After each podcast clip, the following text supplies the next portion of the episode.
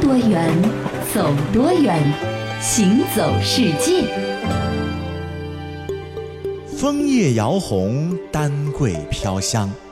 每每这个时节，一种身形霸道的甲壳生物便会成为人们争相追逐的美味珍馐。北风渐起，河蟹正肥，那对绒螯和一抹橙红，给这清冷的季节带来了一丝暖意。世上很少有一种食物会让人如此郑重其事地去细细品味。先拆蟹脚，后开蟹斗，吮吸着膏黄，慢慢剥出蟹肉，再用姜醋轻拌，那悠远绵长的回味呀、仿佛一口吞下了整个金秋。行走世界，各位好，我是贾云。我是一轮，哎呀，刚才说到的这个呢，就是我们每年到了秋天都会等待的大闸蟹。对，啊呃，它的俗名叫大闸蟹，是啊有一个学名叫什么？中华绒螯蟹，对对对啊，啊因为它的脊子高头有的膜，哎叫绒螯蟹。原产地是阿拉中国。哎啊，是虽的然讲现在全世界各地侪有分布，是是但是主要还是阿拉中国产的。而且你知道吗？这个嗯公蟹科的绒螯蟹属下面呢有四种淡水蟹，这个是四种淡水蟹中唯一适合咱们食用的一种蟹种啊还有三种呢不好吃。对，自然状态下呢是分布在我国沿海各地的江河湖泊中。你比如说啊，最北到了辽宁的鸭绿江，哦，最南到了福建的九龙江呢，都能够见到中华绒螯蟹的身影。那么在适合其生长的地区啊，大闸蟹养殖业呢是极其的兴盛。那么对于大闸蟹这个生物啊，我们知道的也许只是它美食范畴的相关的知识，你比如说怎么蒸、怎么吃、嗯哎怎么对选，对对是吧？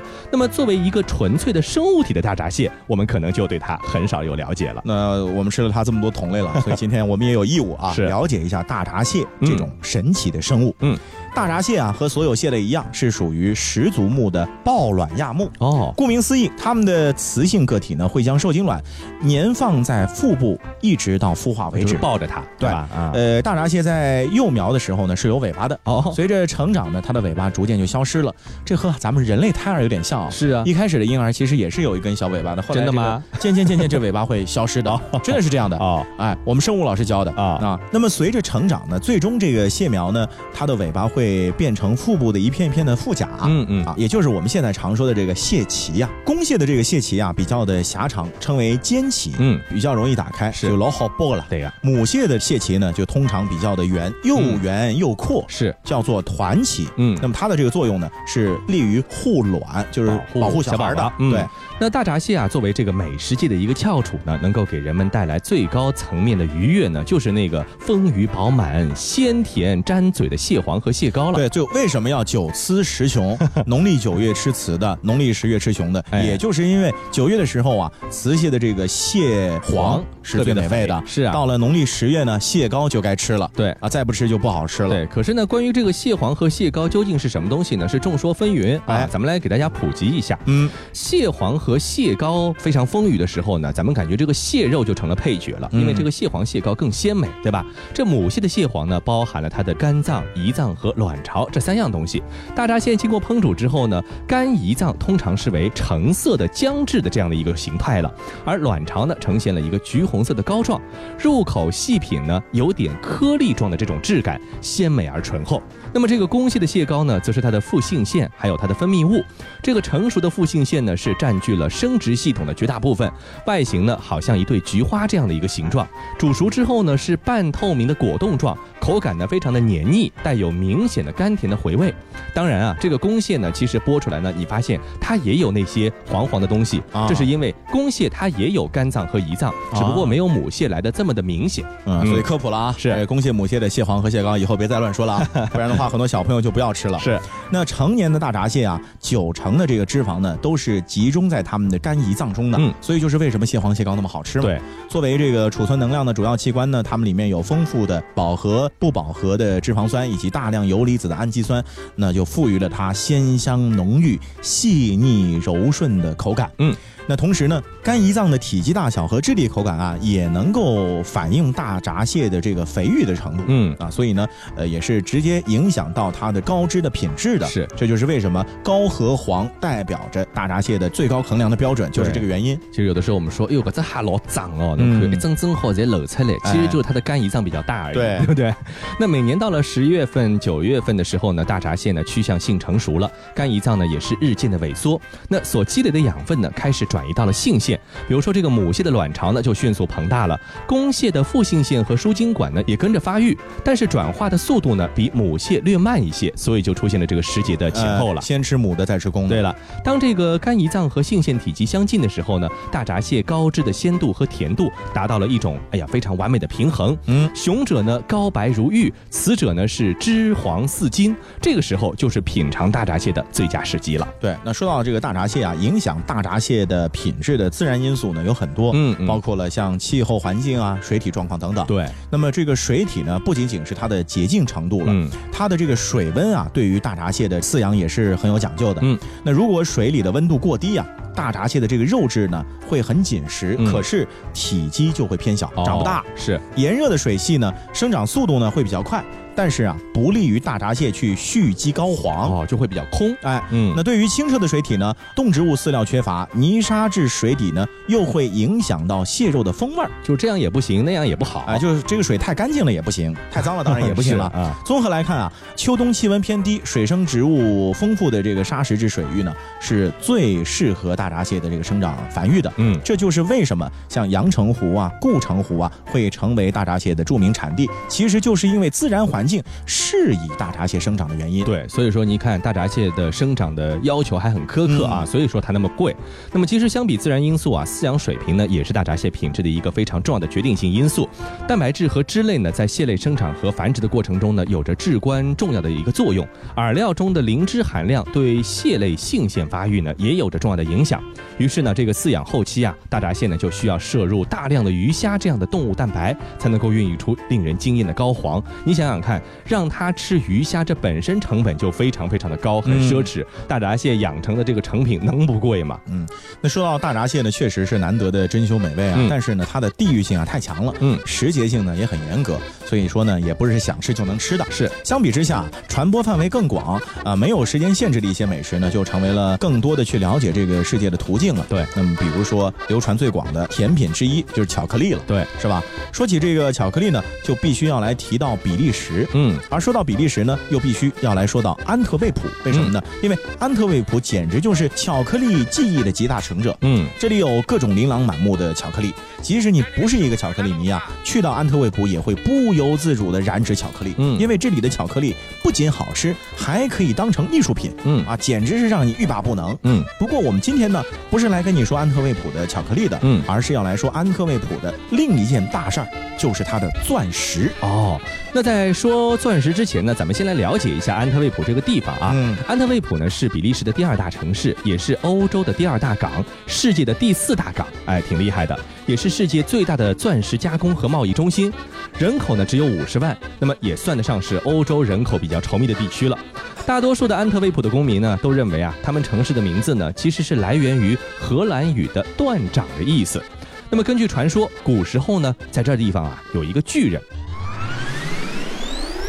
此河是我买，此水是我开。想要打此过，留下买和钱。来来来，交钱，交钱。呃呃呃，巨人啊，哎，您这买和钱怎么年年看涨啊？我们都快承受不起了，哎能不能便宜点儿？是啊是啊，我们家里还有妻儿老小一大家子人要养活呢。你说这么高的买和钱，这根本赚不到什么利润，叫我们可怎么活呀？少在这儿给本大爷废话！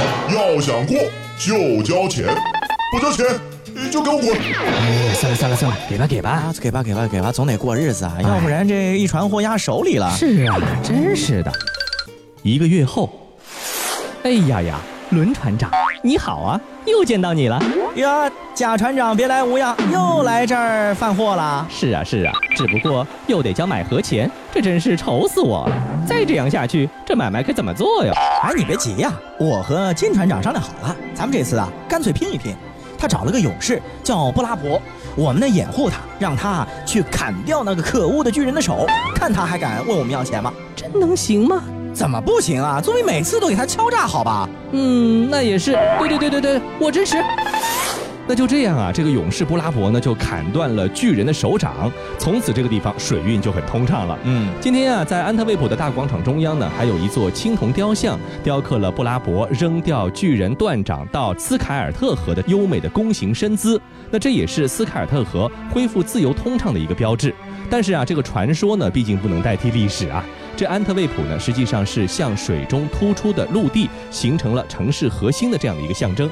历史上，这个是欧洲最富有的城市之一，直到今天，它还是钻石交易中心。嗯，在全城啊，有一千六百个钻石公司，还有各种跟钻石有关的博物馆、展厅等等等等。说到安特卫普啊，这钻石行业在那里简直就是生了根了。嗯早在十五世纪的时候呢，其实就已经是成为了当时安特卫普的一个古老的行业了。嗯，今天啊，全世界有百分之八十三的钻石都是在安特卫普进行交易的。哎，百分之七十的钻石原石呢，也会在这里进行切割和打磨。嗯，当地人说啊，要真正的了解安特卫普呢，就必须要去它的钻石区域，嗯也就是安特卫普中央车站到市立公园周围这一带啊。为什么呢？因为这里全部都是钻石商店。嗯同时呢，这里也是欧洲最大的犹太人社区。嗯，犹太人呢把持着钻石贸易。嗯啊，这怪不得犹太人有钱啊。是啊，你可以看到戴着小圆帽、身穿黑西服、蓄着长胡须的犹太人啊，走来走去，手里提着的包十有八九装的全是钻石。 进行钻石交易了啊。嗯那如果呢，你从其他地方呢坐火车到安特卫普呢，首先给你惊喜的呢，就一定是它的中央车站。那么在月台大厅里呢，这穹顶高悬，暗红色的铁架横梁呢和透明玻璃呢，因为年深日久，早就已经不再明亮了。这个车站本身呢是一个巨大的花岗岩的建筑，石头的颜色呢显得古朴而有点颓废的感觉，就像一座疏于打理的教堂，却是非常非常的复古的感觉啊。那么候车室外的咖啡馆呢，墙面看似暗灰无光，侍者呢却是穿着这个亮眼的白衣，对比呢很鲜明。至于你如果是一个游客的话呢，你可以啊在边上坐一坐，在这个咖啡馆里啊，对着杯子里的咖啡啊沉思、发发呆等等等等，都是一些不错的这个选对，择因啊。为当地生活节奏很慢嘛，对啊，基本上大家都在发呆。是，你这个玩手机好像也不太好，就跟着是一起发呆吧。所以说，这个同一些其他欧洲城市崭新发亮的车站不同，安特卫普的这座中央车站呢，其实没有经过任何的刻意翻新，嗯一切都是非常复古的感觉，也是别有一番情调的。 Shine bright like a diamond. Shine bright like a diamond. Find light in the beautiful sea. I chose to be happy. You and I, you and I, we're like diamonds in the sky. You're a shooting star, I see. A vision of ecstasy. When you hold me, I'm alive. We're like diamonds in the sky. I knew that we'd become one right away. Oh, right away.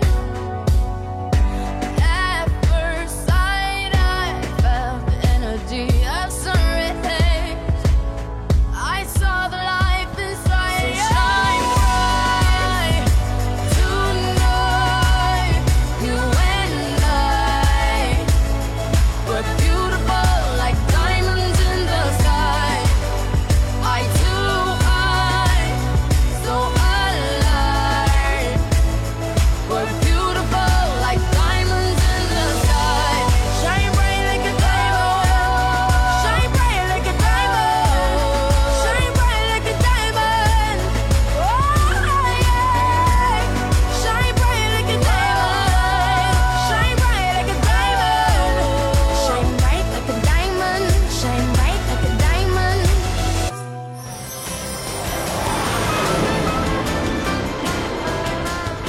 《听多远，走多远》，行走世界。欢迎继续回到《行走世界》，大家好，我是一轮。各位好，我是贾云。欧洲啊，嗯这个我觉得有一点讨厌，怎么啦就是很多名字啊，让你搞了七荤八素。对呀、你比如说啊，我们前面说的比利时，它是是个啊国家，对，然后呢，在它的这个邻国嗯有一个区叫比利牛斯区，哎呦这个听起来就感觉好像这应该是比利时的地方，怎么会到法国去呢？哎呀，是吧？？那说到这个法国的比利牛斯大区啊，嗯啊，还真的是值得一说。哎，虽然说这个名字上和比利时好像有点接近啊，对但是其实它是一个完全不同于比利时的一个纯粹的法国旅游资源的一个荟萃之地。嗯，那里有遗产、嗯有文化、有美食、有生活艺术。对总而言之呢，所有的和旅游相关的东西啊，都会聚集在这个阳光明媚并且是热情好客的地区。嗯，作为南部比利牛斯大区的首府啊，这图鲁兹这个城市呢，凭借着七十一万以上的居民呢，成为了法国第四大城市。图鲁兹在中世纪建成之际呢，就选用了经济的红色砖块来替代昂贵的白色大理石，所以说就造就了今天图鲁兹的一个专属的颜色，就是红砖色。嗯，当这个夕阳的余晖照耀到全城的上空的时候呢，这个阳光呢为这个红砖啊镀上了一层金色，放眼望去呢，感觉图鲁兹呢被披上了玫瑰金色的这样的一个外衣，所以说浪漫的法国人呢就给图鲁兹取了一个名字，叫做玫瑰之城。嗯，那除了玫瑰之城的美名之外呢，嗯这个图鲁兹啊，其实还是欧洲的航天和航空的首府。是，图鲁兹呢，也是世界第一大飞机制造商空中客车空客啊这个 Airbus 的总部所在地。没错，太空城呢是位于图鲁兹东部的平原公园啊，作为航空博物馆呢，一九九七年九月正式对外开放了。现在呢，已经是成为了法国南部的一个以航空教育和娱乐为主题的大型的天文主题公园，是啊，就是天文迪士尼。是啊，许多国家包括中国呢都参与订购了，比如说他们著名的空客的 A 三八零的飞机，是也是在这个图鲁兹的工厂呢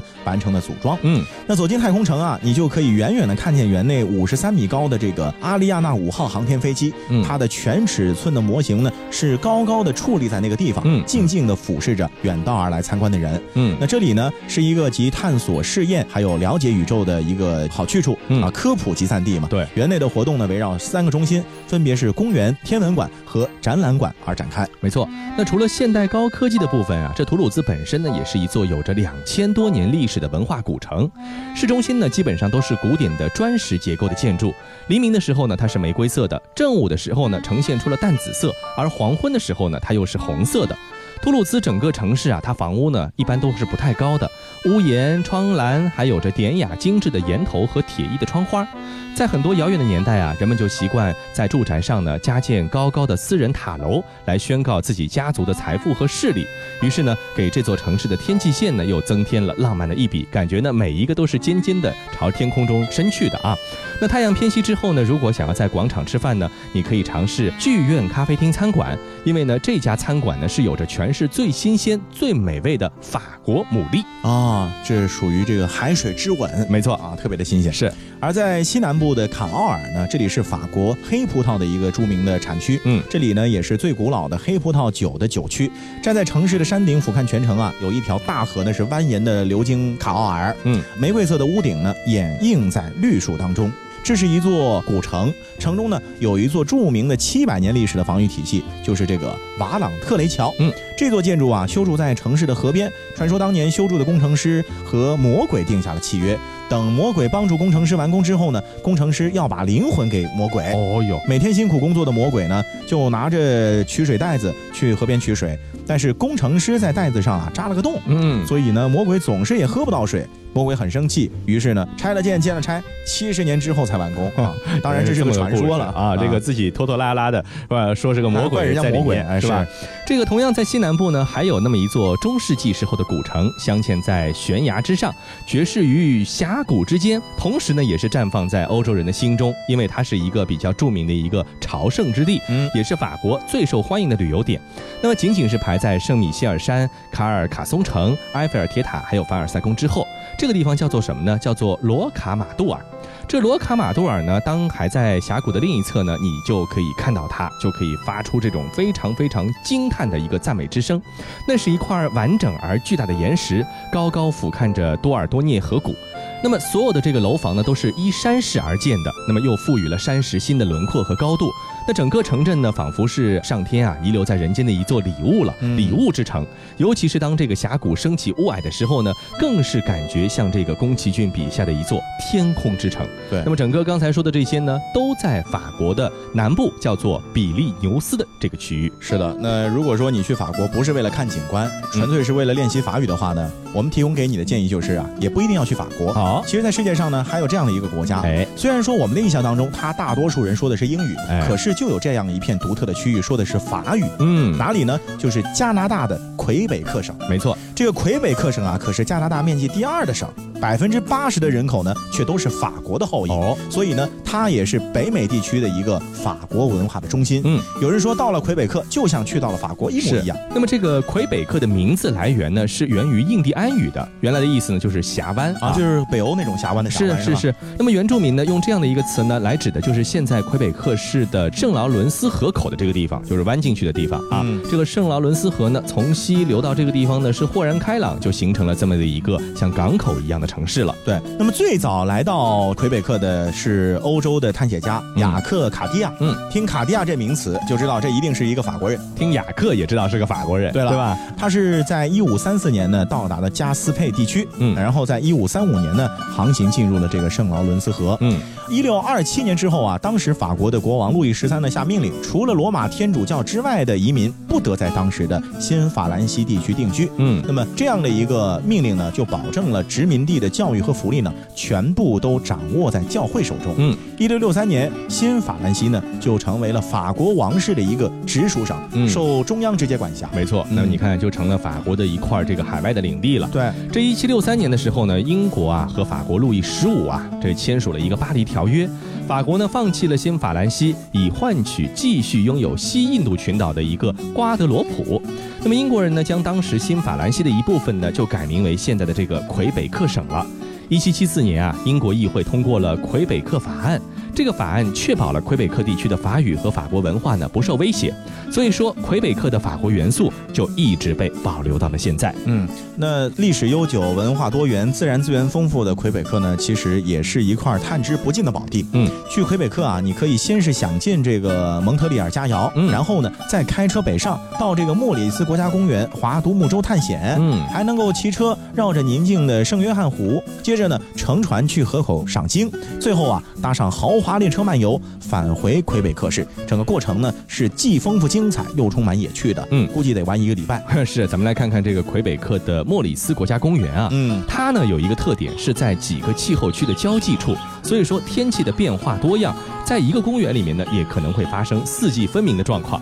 虽然说气候变化很大，公园区的土地丰润，拥有大量的植物和野生动物。这枫树呢，就是莫里斯国家公园里最常见的树种了。公园里呀、有一个傻子湖，这湖面呢常常是雾气缭绕，阳光呢会把松树的轮廓呢倒映在明镜一般的湖面上。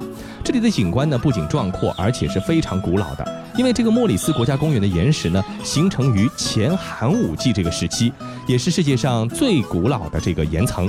这里的劳伦琴山脉呢，曾经像喜马拉雅山那样的高耸，但是经过长期的侵蚀，现在只剩下小小的一个凸起的一个部分。而那些低矮浑圆的这个山丘呢，是青翠欲滴呀、很多的野生动物呢都栖息在这片广大的林地，而且呢，山丘间呢有很多的湖泊，也是非常密集的分布的。探索国家公园呢，需要的是穿越自然原野，独木舟呢，到现在为止还是最好最快的一种方式。对，那如果说你是一个不喜欢美景，就是喜欢美食的吃货，嗯在魁北克还有一条蓝莓单车道，哦应该能够满足你的这个味蕾。是，这个名字呢，可能会让你想到的是载着一筐鲜果的淑女骑着自行车慢悠慢悠的在那儿驰骋的情景啊。是事实上呢，这条环湖单车道啊，挺长的，嗯二百五十七公里，这个悠不一天了一天骑不完。 是，而湖的面积呢庞大，所以啊，只有在万里无云的晴天才能够勉强看到对岸。哦，不过呢，这条蓝莓单车道呢，确实也算是名副其实。嗯因为这个地方就是盛产蓝莓的。嗯，不管是酒、巧克力棒、风味糖浆、建筑物，甚至是上衣的装饰，处处都少不了蓝莓或者蓝莓颜色的踪影。嗯，那刚才说到的这个魁北克呢，你还可以坐这个观光列车来进行旅行啊。那么这样的一个观光列车呢，既是它的运输工具，其实也是一个展现舞台艺术的场所。嗯，这个车厢呢，其实很老，是二十世纪五十年代生产的餐车来进行改造的。这个乘客呢，坐在铺着丝质桌巾的桌子前，前面呢是配着这个现代化的 iPad 这种多媒体设备，你可以欣赏四周景象背后的故事。每隔一段时间呢，车上就会出现声光效果的演示，比如说行经有两座尖塔的圣安妮大教堂呢，车厢的天花板上就会出现彩绘玻璃的图案，也会跳出音乐。不过沿途的风景呢也是非常的优美的，观景窗呢是延伸到了双层挑高的车厢的顶部，那么乘客可以把山峰和蜿蜒的河流的全景是一览无余。在拉马尔拜和魁北克市之间呢，这个路程不长，一百四十公里，那么绝大多数呢你可以看到的是非常美的圣劳伦斯河的沿途风光。总而言之，加拿大就是一个风景优美的旅游胜地啊。是那当然，如果去到加拿大，去魁北克也是一个非常不错的选择，因为嗯到那里能够体现与众不同的异域风情。好了，以上呢就是我们这期的行走世界，我是贾云，我是一轮。欢迎大家下次继续收听。 I threw a wish in the well. Don't ask me, I'll never tell. I looked to you as it fell, and now you're in my way. I trade my soul for a wish, pennies and dimes for a kiss. I wasn't looking for this, but now you're in my way. Your stare was holding, ripped jeans, skin was showing. Hot night, wind was blowing. Where you think you're going, baby? Hey, I just met you. And this is crazy, but here's my number, so call me maybe. It's hard to look right at your baby, but here's my number, so call me maybe. Hey, I just met you, and this is crazy, but here's my number, so call me maybe. And all the other boys try to chase me, but here's my number, so call me maybe. 你看过许多美景，却不知它们之间的化学反应。听威斯敏斯特的钟，英国王室爱喝的奇能红茶来自中国，爱吃辣的四川人遇见咖喱天堂的印度老兄，印度洋的鲸鱼在嬉戏，穿越蓝色海洋。海洋上的铁路，并非只存在于宫崎骏的异想世界。听多远，走多远，行走世界。